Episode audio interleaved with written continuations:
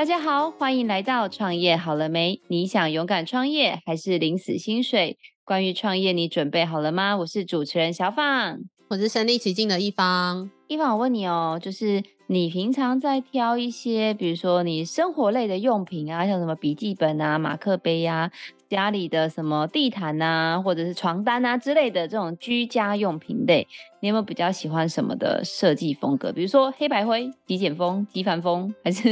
有什么样的风格 是你会选的？我的话，我蛮喜欢就是简简手势的风格，它的风格是比较多，就是线条组成，然后是几何图形。然后，例如说我的那种收纳的小袋子啊，或者是装化妆包、肩背带。或是那种帆布包，基本上就是他们牌子的 忠实支持者。这样会不会人家以为我们今天要访问？可恶可恶！赶快赶快赶快让我回来！哎、欸，我自己反而是喜欢，我喜欢极繁风，就是超级无敌华丽的那种。但是自从就是结婚之后，这个这个乐趣就被打枪了，因为我老公是觉得。就男生嘛，男生他就觉得你为什么要把家里弄得就是花哒哒的这样，然后他就是喜欢那种我刚刚说的灰黑白灰有没有素色系列？所以我家自从结了婚之后，就迁就另一半就变得非常的朴素，但就是我本人我本人还是很浮夸的。可是花很好看呐、啊，就是男生不懂，所所以你老公可以被你打扮的就是很就是很很极繁风吗？他会觉得我的风格是凌乱风。就我很喜欢那种线条是那种交错，然后就是乱七八糟风，然后他就会觉得很乱。但是我就跟他说，我就是喜欢这个风格，然后就还是硬买。好，那我们来听听听 设计师。我们今天请到一位设计大大，非常有他们家的风格。他们家的风格就是，等下听他自己说好了，反正一眼就认出那是他们家的风格。我们来欢迎我们今天的大来宾，是我们的。印花乐的共同创办人琼玉，欢迎琼玉。Hello，Hello，大家好，我是印花乐的琼玉。那我们是那个在就是稍微繁复一点的印花啦。哈。所以大家不要被前面误导哦。我们今天要介绍品牌是印花乐，对不起，我不应该指名。没问题，没问题。我自己也很喜欢尖尖所制的东西，然后因为他们也是大奥城的品牌，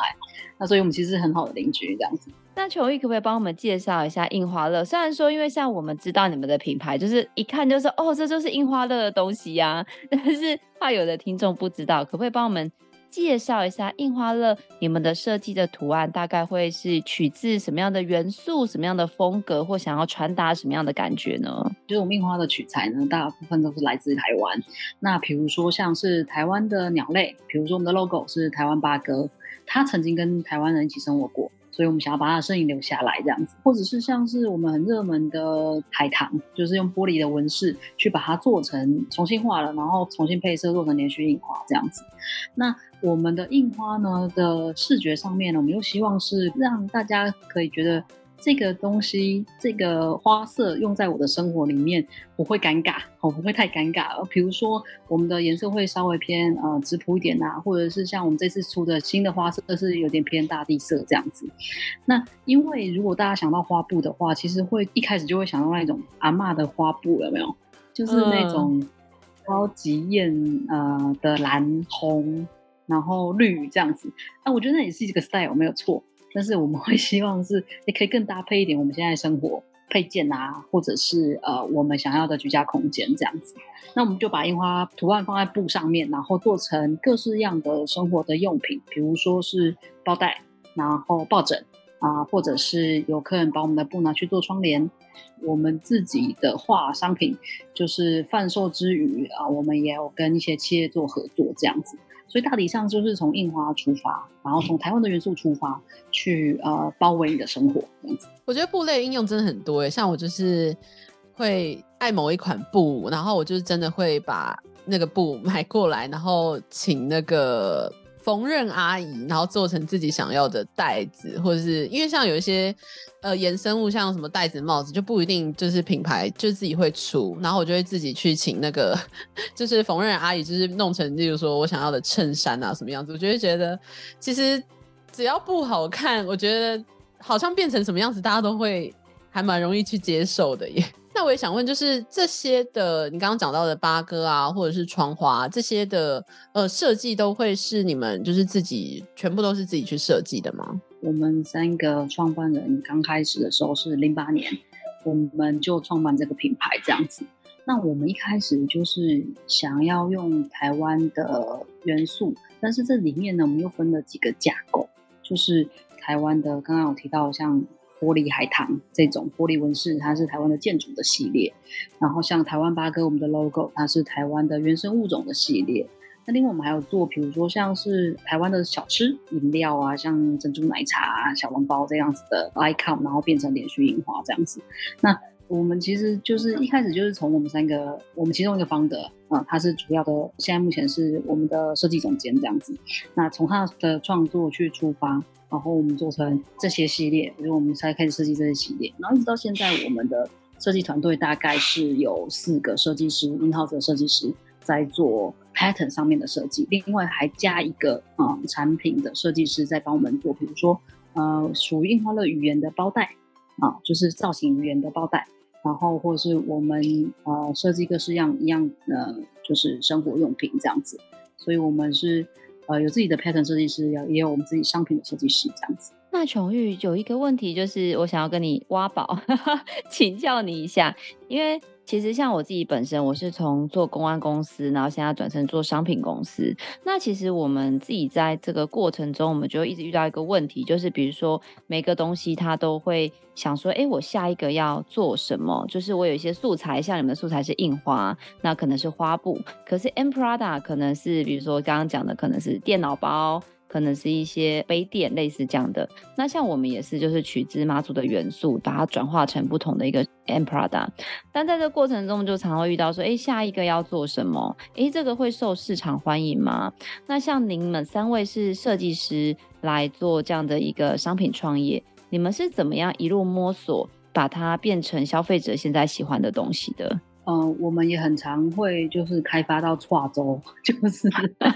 我们自己很喜欢啊，你怎么不卖这样子？在一开始的时候，其实还蛮常会碰到这样子的问题的，就是设计师本人的那个风格，然后品味跟市场的那个需求有一一点点差距这样子。那我们呃，因为我们从还很小的时候，我们就自己做商品。然后自己去想办法铺通路，然后在一一年的时候，我们自己开了店铺，这样刚开始开店嘛，那我们就是自己顾店，所以我们可以呃先做小批量的，就是商品，然后就赶快丢到市场上面去去测试，这样。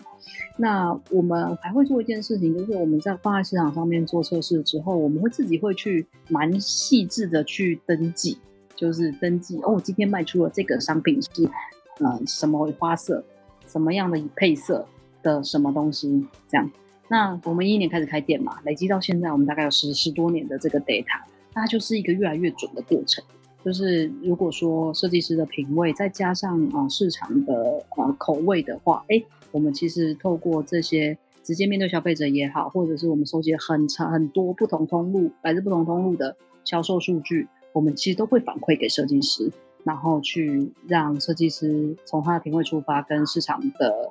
呃，需求去拉靠近这样子。那至于就是比如说主题上面的发想啊，因为一开始我们就有定了这些创作的脉络吧。我们自己觉得我们的设计师比较像是一个翻译的人，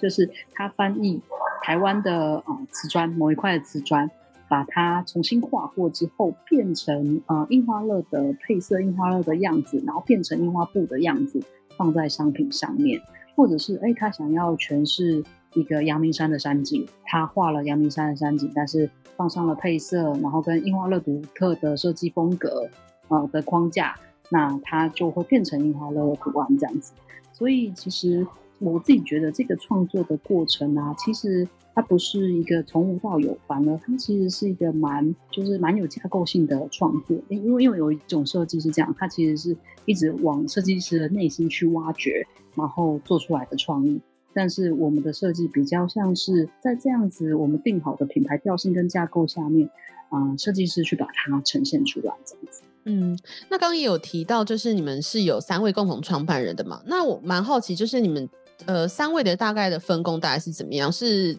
例如说各自有自己负责的一个地方吗？还是说，哎、你们所有决策，例如说都是共同决定这样子？呃，我们三个都是同样都是纯艺术背景出身的。不过，我们从开始做这个品牌的 Day One，我们就分工哦啊，因为要开始做一个公司，就是柴米油盐酱醋茶嘛，就是到什么面向你都必须要去兼顾。我们的分工是这样，我的部分呢，我是比较是营运面，哦，所有的商品的量产，就是从设计完稿的那一刻开始要量产的时候，是我这边啊开始去量产，然后一直到就是商品销售出去，比如说商品铺通路啦，或者是。呃，我们跟一些客户做联名合作的案子，就企业的采购案，那这是我这边，然后跟加上现在有团队去去执行。那刚刚说，哎，我们的设计师其实是从我们设计总监就是 Emma，另外一个 partner 他开始的，他其实就是品牌的灵魂，就是他定调品牌的所有风格，然后一直到沟通方式就是行销，也带领设计师设计团队这样子。呃，另外一位 partner 他是小花，他就负责。真的是柴米油盐酱醋茶，他就是负责财务啊，然后跟人这两个最核心、最重要的整个公司运作的行政的流程跟带团队，所以我们其实就是这样子做分工的。但是因为我们都是纯艺术的背景的人嘛，就是小白，不只是创业小白，还是那个这个社会的小白这样子，就是我们其实完全不知道这社会怎么运作的。所以一开始其实我们吃了很多苦头，当然，然后另外一个是我们三个人就会一起去去补那些我们不知道的，什么叫做管理公司的三个财务报表这种课程内容。那我们就是三个一起去写，然后才有办法共同语言去讨论公司怎么营运啊、管理啊这些这样子。听起来很厉害耶，因为像。我觉得像我跟我自己的 partner 分工也是，就是因为我们其实都是很硬的背景，就是我自己念法律的，然后我的 partner 是念会计的，然后我们要做一间行销公司，就是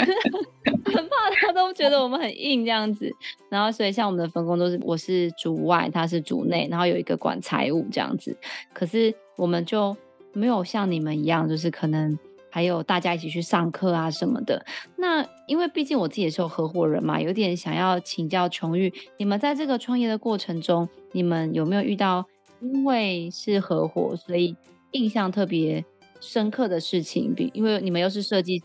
设计师每个人感觉啦都是超有自己想法的。那你们怎么样去面临这样子一个团队的整合？跟一起去克服困难的，我觉得他就真的是需要一个大量大量的沟通。哎，就是刚刚我们会想说，哎，一起去上课这样子，其实是在建立一个共同的沟通语言。我们在沟通的时候，我们有一个潜规则也好，现在已经变成文化了啦。吼，就是，嗯、呃，我们虽然是一个设计公司，大家的组成其实是偏感性的，但我们很强调理性沟通，就是我们很强调怎么样用数字去沟通感受这件事情，这样子。比如说，今天设计的这个粉红色的袋子应该会很差哦，哦，就是这个这边，以上这一句呢是感性，哦，感性沟通，好。但是如果我们把它数字化沟通的话，我们在印花乐里面沟通会是这样子，呃，依过往的夏季的销售资料，大概从四月到呃八月，如果是偏暖色系的图案的话。它大概会比偏冷色系的图案的销售，啊、在什么样子的通路少百分之多少？以用这样子的方式去叙述说它那个程度是怎么样？那我们在啊讨论，说、是像这样色系的商品，在商品的这些配比里面，它的占比里面，我们要怎么样去做调整？这样，所以其实我们其实还蛮奉行这个铁律的，就是大家一定要用量化的方式去讲。感性的事情，这样子，我好可以理解你哦。因为最近我们就是有一个场馆，然后再做一个外墙的那种彩绘的涂鸦，客户就一直打枪我，然后我就私底下去问了长官说，为什么你们一直不过？然后他就说，因为我觉得很丑。我想说，很丑的不是一个 很抽象的概念。他说不能好看一点吗？然后我就，然后，然后设计师好看一点，请问一下，对，他说我要改哪里？是比如说是要字大一点，字小一点？但客户就说没有，我觉得整个都很丑。那我就会觉得，哦，我不能把这个话带回去给设计师，我觉得我很怕 设计师说我不看了，对，哭着跑走。就是刚刚小访提到这个啊，我觉得，嗯，我们其实发现，哎，好像全天下的沟通。尤其是跟客户沟通，好像都会发生这样刚刚这样的问题，这是一个还蛮常见的状态这样子。那所以其实我们在跟客户沟通的时候啊，我们也会用很多工具，尽量去理清客户你的很丑的定义是什么，或者是你觉得很好看的定义是什么这样子。比如说我们会用做实际上面的图案，比如说我们在沟通印花的时候，呃，你喜欢几何一点的吗？你喜欢线条一点的嘛？那我实际用图案给你看，说，哦，这是几何一点的感觉，这是线条一点的感觉，然后这是怎么样子的风格，这样去沟通。有有有，我后来发现，就是说，那请问你喜欢文青风，还是你喜欢这种很浪漫的颜色？因为设计师本来画的是那种呃街头风，就是很像美国看到很多那种涂鸦墙的，对，他们就不喜欢，对对对，然后就发现哦，好，原来症结点是风格不对，不是很 丑的问题。嗯嗯嗯，没错没错。就因为你前面有提到四个字叫企业文化，那其实我。第一次在关注到印花乐的时候，我一开始我知道你们家的东西，就是我想说哦，印花乐。但我第一次真正关注到你们，是因为我们家跟你们家都有入围那个 Buy Incpower 的社创良品。那我就是认真的去研究了一下，就是哎，其他的入围者都在做些什么。你们的公司对于这个社会的价值其实是很有情怀的，并不只是把东西做得好看。对，那我就一直很希望能够跟您请教这一块。您刚才说你们在企业文化里面想要传递的一些对社会的一些期待，能不能也跟我们的听众分享一下呢？透过印花的设计，让人家感受到，因为就像我们的名字一样嘛，就是感受到快乐，或者是说幸福感。好了，那呃，我们其实从品牌的出发刚开始，我们其实就想要做这件事情。那呃，我们大概是是。八年前、八九年前，呃，我们在生产的这一块，我们就跟很在地的工坊合作。那这些在地工坊，他们在嘉义的呃妈妈乐工作室，他们会叫妈妈乐，就是因为他们想要跟印花乐致敬这样子，他们就是叫妈妈乐工作室。那这个工坊它比较特殊，它是呃中低收入户的妇女哦，然后我们跟世界展望会一起共同建立起来这个工坊这样。这些妈妈们，她们是从完全不会车缝，然后到现在她可以车印花都很主力的产产品。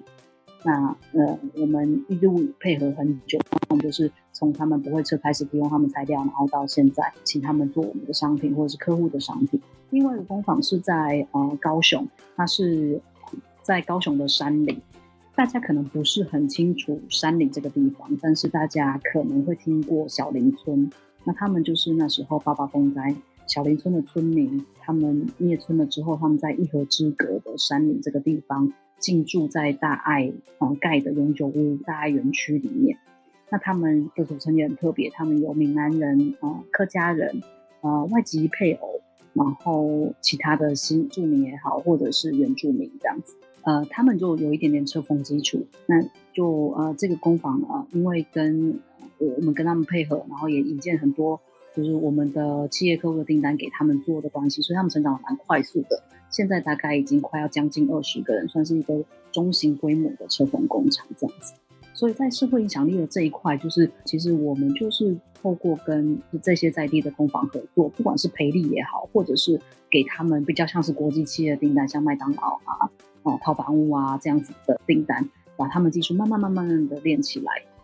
那这个其实就是印花的品牌，一个一开始原初就想做，那刚好这几年啊、不管是政府也好，企业也好，然后他们很都很在意品牌的 ESG 价值。那在 S 的这一块，其实我们琢磨的还蛮多的。目前这样子的社区在地的产能啊、大概是占了我们百分之七十商品，不管是客制案的商品，还是是我们自己品牌商品，加起来大概超过百分之七十都是由这样子的在地工坊合合作，然后缝制而成。那另外就是我们商品的部分，我们也希望做越多的商品，其实是可以帮助环境，其实是在更永续、更友善。那比如说，我们会用宝特纱，它是回收塑料的纱线织的布料这样子，或者是有机棉，它就是比较是有机栽种、无农药栽种，那它可以不会污染土壤跟河川的这样栽种方式的棉花。我们希望在 ES 这一块都可以做到。那另外就是在我们公司内部的运作，当然我们也希望这个运作是符合 ESG 的精神，这样子大概是这几个方面。那我想最原初的出发，其实就是呃，我们自己有一个对内我们想要的文化跟 slogan，就是我们想要呃，印花乐是对自己好，也对这个世界好。我希望在这整个印花乐的过程，不管是商品的过程，印花乐的公司营运过程中，都可以达到这一句话这样子。那也好奇想问啊，就是除了这个永续这方面的规划之外，那我知道你们对 To B 跟 To C 分别可能会有不同的一个策略，跟就是产品和致力于说合作的方向等等，可以跟我们介绍一下 To B 跟 To C 的合作方式。To C 的话其实蛮蛮容易理解嘛，就是我们啊、呃、是我们自己的产品，然后、嗯、呃设计出来，然后依据季节啊，我们想要打的档期啊，然后从我们自己的通路，比如说我们有店铺，然后或者是我们自己的官网，或者是像 Pinkoi 这样子的平台。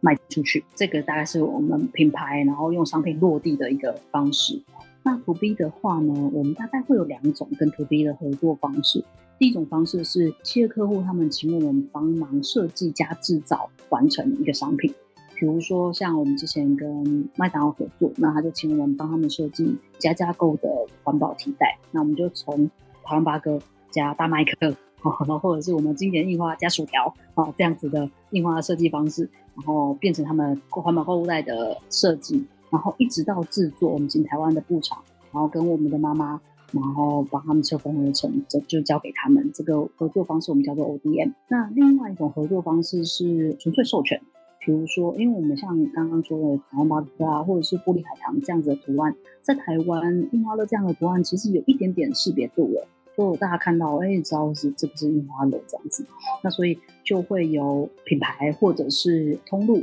他们想要拿我们的授权去做成他们的礼品也好，或他们的商品。像我们之前有跟曼秀雷敦合作过，就是曼秀雷敦，他就每个人都会有一个曼秀雷敦这样子，然后所以他们其实那一次他们想要就是请我们帮他们改造小护士本人这样，我们就改造了小护士本人，把它变成印花乐的风格。那就是变成是一个嗯，一样是曼秀雷敦的那个软膏，那但是是印花乐的特殊款，那时候也卖得蛮好的。他们的所得还有做捐赠。那另外呢，比如说像是呃百货公司，然后他们想要做就是一系列的礼赠品或者是加价购的商品，那他们也会请我们。授权在呃非布料商品上面，比如说杯子啦、呃网盘啊、户外用品啊，像这样子的商品上面这样子。那琼玉，我有点想一个小小的问题想要请教你，因为像你们是设计师创业，因为其实我觉得台湾很棒，台湾有让有非常非常多的文创人或者是设计人都有创业的机会，我觉得这是比在其他很多国家非常友善的地方。但其实我知道很多像设计学院毕业的学生。大家都会想要做一些自己的品牌，可是我知道虽然机会很多，可是失败率也是非常非常的高的。那印花乐，你们有三个创办人吗？意思就是起码要付出三份自己的薪水，不是只有要养自己。你们当初是怎么样活下来，并且赚到第一桶金，再慢慢长大的？就是不容易啊，这是血泪史吗？听起来要先 叹一口气。我我先哭，我先哭，就是。呃，我觉得不容易，但我们也很幸运。主要是因为，就是我们刚好开始的时间点，差不多是呃零八年到一一年那个时候，就是这个品牌刚开始的时候。那个时间点，其实就是这个品牌还没办法养活我们三个人啊，所以我们其实是啊半工半读的状态，就是我们呃可能白天去上班，然后下了班固定会礼拜三晚上开会。然后礼拜六日开始做这个品牌的事情，这样维持了大概三年。然后慢慢品牌有一个雏形之后，我们开了店之后，我们三个才念完书，然后结束完白天的工作，然后真正投入这个品牌这样子。投入品牌的初期，我们也是想办法的，就是赶快让这个店可以自给自足、自己运转。慢慢的透过刚刚说的，比如说我们呃透过一点一滴的累及，了解市场需要的是什么。然后我们在开店呢，我们也接到了企业客户的案子，然后才开始品牌才慢慢的稳健。店铺大概花了两年才看到店铺本身是一个可以好好的持续营运的状态，那我们才开始复制店铺这样子。嗯，所以大概从一开始的半工半读，然后到真的开始。有了店铺上轨道，也前前后后大概花了五年的时间，让这个品牌慢慢的站稳脚步，然后再往外走，这样子啊，所以就是不容易啊，真的坚持了很久哎、欸。要很很多人就是会在前前三年发现，哎、欸，好像好像不 OK，然后就赶快放弃了。结果你们还撑到第撑到这么久，然后到就是真的可以赚钱 的一个地步。我想说，我光要养我自己一个人，我就已经觉得好累，他要养三个人呢。但是你说这样子也有好处，是我们有三个人，然后我们三个人很特别，就是我们个性很不同。所以呢，我们那个想放弃的时间点会不大一样。遇到一个困难的话，可能有一个人不知道该怎么办，或者是很难过，然后一个人已经过了，然后另外一个人不知道这样子。所以其实也可能是因为三个人的关系，所以我们我觉得我们三个彼此协助，然后彼此是彼此坚持下去的动力。这样子，我自己看到我们三个人里面有一个这样子的，诶。好处听起来你们三个真的是 非常好的朋友加合作伙伴，可是一定会有一些冲突的时候吧？就有没有这种时候，或是吵最大的一一次架是什么之类的？我觉得冲突啊，到无法解决的时候啊，都是它就有点像婚姻这样子哈，都是价值观的冲突最难妥协也好，或者是彼此去讨论修正。那好处是我们三个是高中同学，那我自己觉得啊，哈，那个时间点差不多是建立一个人的价值观的一个很重要的时间点。那我们其实三个人有一个还蛮一致的价值观。比如说我举例啊，哈，你今天是因为我是设计公司，所以我要用 Apple 电脑，但是另外一个 partner 觉得没有啊，我们就是没有钱，我们就是买 PC 就可以了，为什么一定要大家都买？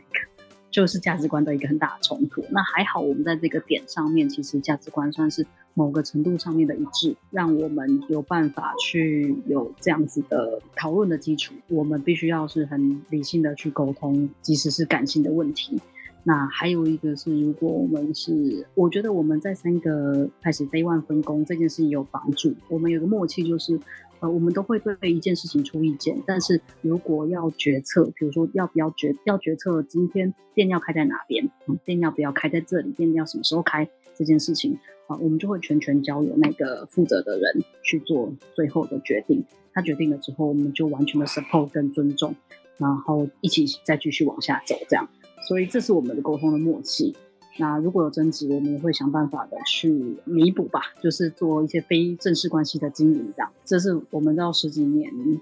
呃，一起创业到现在还彼此互相鼓励，我觉得算是合相处跟合作的基础。冒昧想要问一下，因为像我自己的品牌，因为我们做吃的嘛，所以我们每一年也都是要推新的包装。然后，因为我们也是在做这个所谓本地化的一个文化神话，就是我们自己想要传达，其实跟你们很像，不免就会想到想要跟你们合作，因为想要刚刚有听到说，其实你们有否一般消费者，就是做成 Mprada 跟消费者做一个交流跟沟通，也有跟企业做合作跟呃授权。那跟企业合作是，比如说是客制化这个图样，还是也可以是，比如说授权某些图样让企业自己应用。通常会是 to B 的这个部分，会是什么样的一种合作形态呢？嗯，两种都可以。就是我可以帮呃我们去年的客户欧舒丹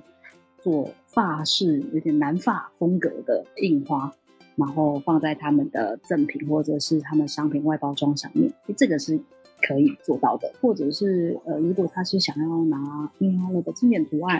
啊、呃，去做他们的商品。那直接是授权，这个也没有问题，这样，所以其实两个都是可以的。那就要在不免就问到了，就是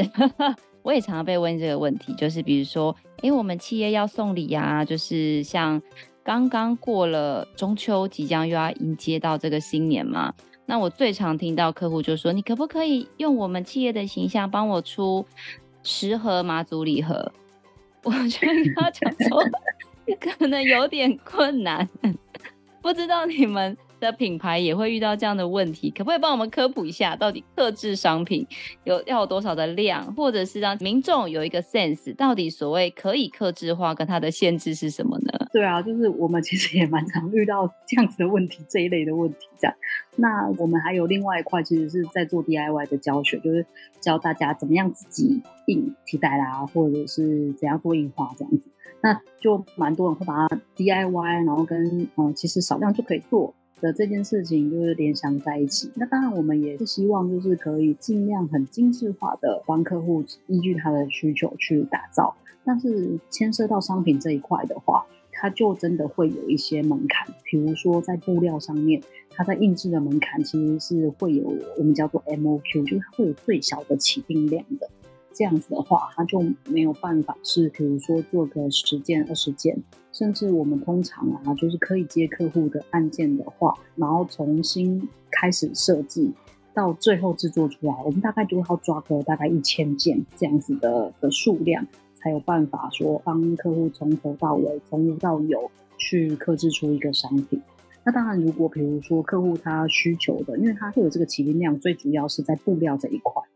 但如果客户他是用布量比较大，比如说他今天是一个比较大的包袋，那可能数量可以往下修一点点，但是不外乎就是要大概几百、五百、一千这样子的数量，才有办法去符合工厂他们实际上线的最低制作量。就是我们希望就是客户可以稍微了解一下，而我们其实在制作上面，它会有一个这样子的门槛在。哎，那因为你刚刚提到就是 MOQ 大概就是一千以上才会协助嘛？那有没有人就是说，哦，那我希望请你们设计，然后我们自己再去找，例如说小工厂啊，或是一些 一些其他的哦手作啊等等这些方式去执行出来是有的吗？如果是他们是用授权的方式，比如说就拿我们的图案去做授权，这个完全没有问题。就是比如说他们要另外找做其他的材质，但是因为大家认知印花乐，其实大家对印花乐的商品品质，比如说布料商品的品质，它应该有一定的认知了。所以在布料的这一块的话，我们就比较不会是授权让客户自己去做。呃，除非客户他可以，他拿我们授权之后，然后他去把商品做出来，给我们去做审核。哦，这样子的品质，对，这样子是印花乐的商品的品质。我们才有办法就是完成这样子的合作，但基本上我们还是会希望说，布料商品就让印花乐来，因为这毕竟是我们的专业，而且我们有一定的品质的控管。如果是一般的商品的话，其他除了布料以外的其他商品，那可能也是会需要让我们就是了解一下生产的最后的品质是状况是怎么样。哎，那琼宇就是你知道，身为一个创业小白，就我的公司到现在还没有活过，听说那个断头台的五年，所以非常想要。请教像您这样子的资深创业前辈，听说你们创业已经十多年了嘛？前面讲很辛苦的日子，到现在就是大家都很认识你们。那这个过程中有没有什么阶段是你觉得除了刚创业那段刚刚讲过，还有没有其他阶段是特别辛苦的？那你们又是怎么克服的呢？资深创业前辈听起来好像皱纹好多，就是有一种感觉。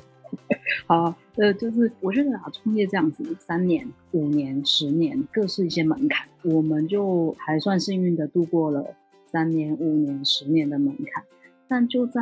品牌大概第十一年、十二年的时候，我们就迎来一个叫做疫情的东西，就全世界都迎来啊、呃、疫情的三年这样子。哇，那真的是一个蛮大蛮大的挑战，跟我觉得对我们来讲是一个天翻地覆的的事情。这样，最主要是因为在自有商品的这一块，我们主要有很大一块的销售是国外的观光客或者是国外的客户这样子。比如说，呃，像日本人啊、香港人，他们其实是非常喜欢我们的东西。那我们也在日本市场，之前我们有经销商，然后经销商也在那边帮我们开了实体店铺。那跟我们也跟日本大型的平台，像 Loft 这样子的设计的实体店铺的平台合作。但是我记得非常清楚，就是二零二零年的二月中，那时候我们就因为疫情的关系，然后关了国门，这样子就是我们锁国了。我们的消费者有百分之六十到百分之七十的消费者进不来。那立刻那一块就归零，完全零收入这样子，没有观光客。那再往后呢？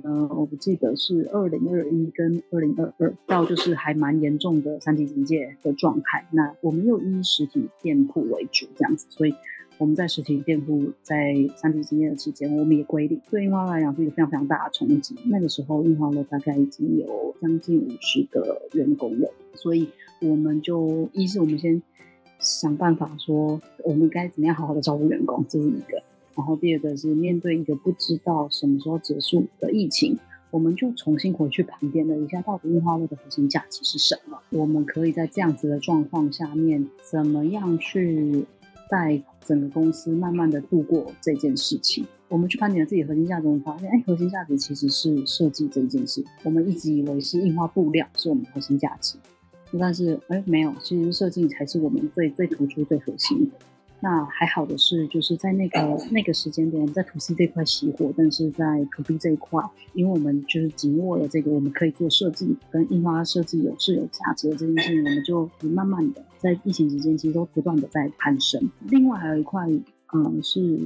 产能的这一块呢，其实是呃都是在地的产能。那疫情的期间，刚好是呃国外的货，比如说在中国制的礼赠品，他们都很难进来台湾。那也是 To B 也是因为这样子的一个外在环境的原因，那我们没有一大部分制造在台湾的关系，所以 To B 是节节的往上这样子。到今年算是疫情算是恢复，然后我们的店铺回到疫情以前的状况，但是我们还没有回去的是回到日本市场，所以接下来我们会希望是可以啊，明年我们希望可以。再回到日本市场，因为在日本市场其实有我们有蛮多的粉丝、消费者、朋友、经销商，我们希望可以慢慢的再回到那个市场，就是实际上真的是把台湾的元素、台湾的文化带到世界去这样子。那在想最后的时候，请问一下琼玉，就是说待在这个有点类似文创的产业里面啊，有什么样的一个核心能力是？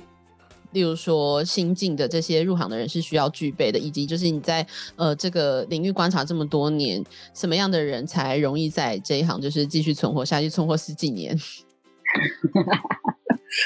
他皱纹又要出来了。我刚刚在想说，哎呀，我摸一下我的我的胡须，没 有没有。呃。就是想要我们说这一行，我先定一下这一行好了。这一行我想要泛指的是，比如说是你是创意产业，然后设计产业，好，然后文创产业的叫做这一行这样。那大体而言，其实我们看到问题哈，或者你看到痛点，然后或者是啊，我们有一个我们认为的价值，或者是我们认为的美感，然后想要提出。然后去跟这个世界做沟通，这样子比较重要的可以存活下来的，嗯，还是会是需要。虽然我们是一群非常非常有梦想的人，那但是我们还是会，呃，在这个这个过程中，我觉得印花让我学到的事情是，他真的梦想真的没有捷径，他就是要一步一步的去实践去走，然后去 try and error 这样子。他可能真的是需要静下心来去思考，说今天这个数字它的呈现的背后的意义是什么？那前提是你必须要静下心来去记录这些数字。嗯、我跟我的两个 partner 啊，我们今年发心发愿，就是做了一件事情，就是我们做一个叫做问事展，就是问事情的问事展这样子。好，然后我们其实是 for free 让让啊。只要是你是设计背景，你是设计师，或者是你是文创产业的人，你可能已经创业一年、创业三年了，那你想要知道说你要你想要怎么样好好的活下去，然后你有问题，你可以来问我们，这样子我们就可以开放时间，然后在每个礼拜可能开放个几个小时的时间，你可以来问我们。我们发现大家都有一些比较大块面的问题，没有基础的财务的观念跟知识。那我觉得这是啊，品牌或者是公司要永续下去的话，一个很重要的基石。那其实它就是一些很基本的损益的概念啊，然后像资源分配，你应该要怎么样从嗯市场的反应去看到你的资源分配的的状况这样子，然后或者是库存，你如果是做商品的，你怎么看库存跟销售之间的关系？那这个其实是我们发现大家会在这一块的时候呃。就觉得好烦恼，放放掉这样子，大概都是一个这样子的反应啊。但不行，这是你通往梦想的道路里面扎实的基本功。那另外一个大家可能还会碰到的问题，就是像是量产，我怎么样把我的呃设计实际上面做出商品出来？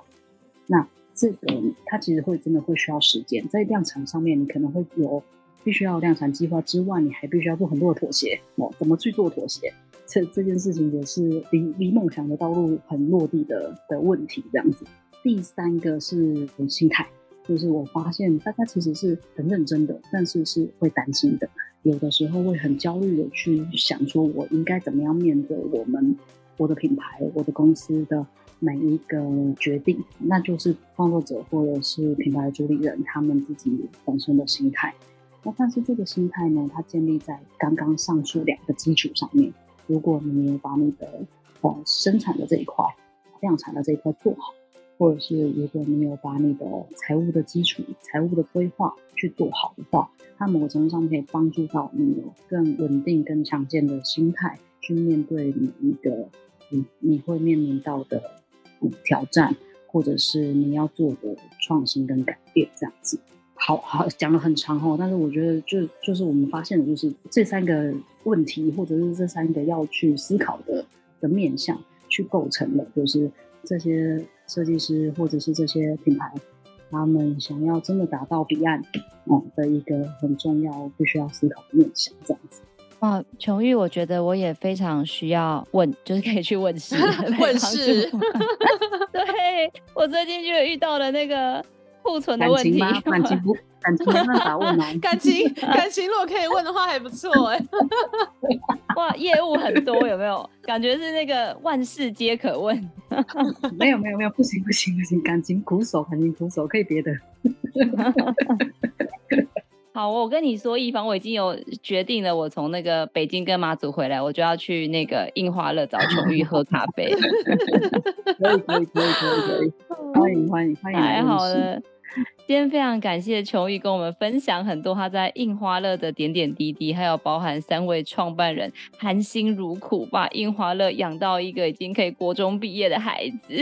真的是非常的感人。那大家如果是。就是我知道我们的听众很多都是自己创业的，然后也有很多是想要创业的这个年轻人。大家如果你有自己的梦想，就像琼玉刚刚说的，你们可以勇敢去实现自己的梦想。那如果遇到一些创业相关的事情，我们有被问事达人。我要想想 怎么样形容比较好，除了感情都可以问哦。然后我们也会把我们印花的相关的资讯，还有把我们琼玉相关的联系方式放在下方的资讯栏。如果听众朋友有需要的话，都可以自行去参阅。那当然，如果你喜欢我们的节目，也别忘了给我们五星好评加分享哦。创业好了没？我们下次见喽，拜拜，拜拜，拜拜。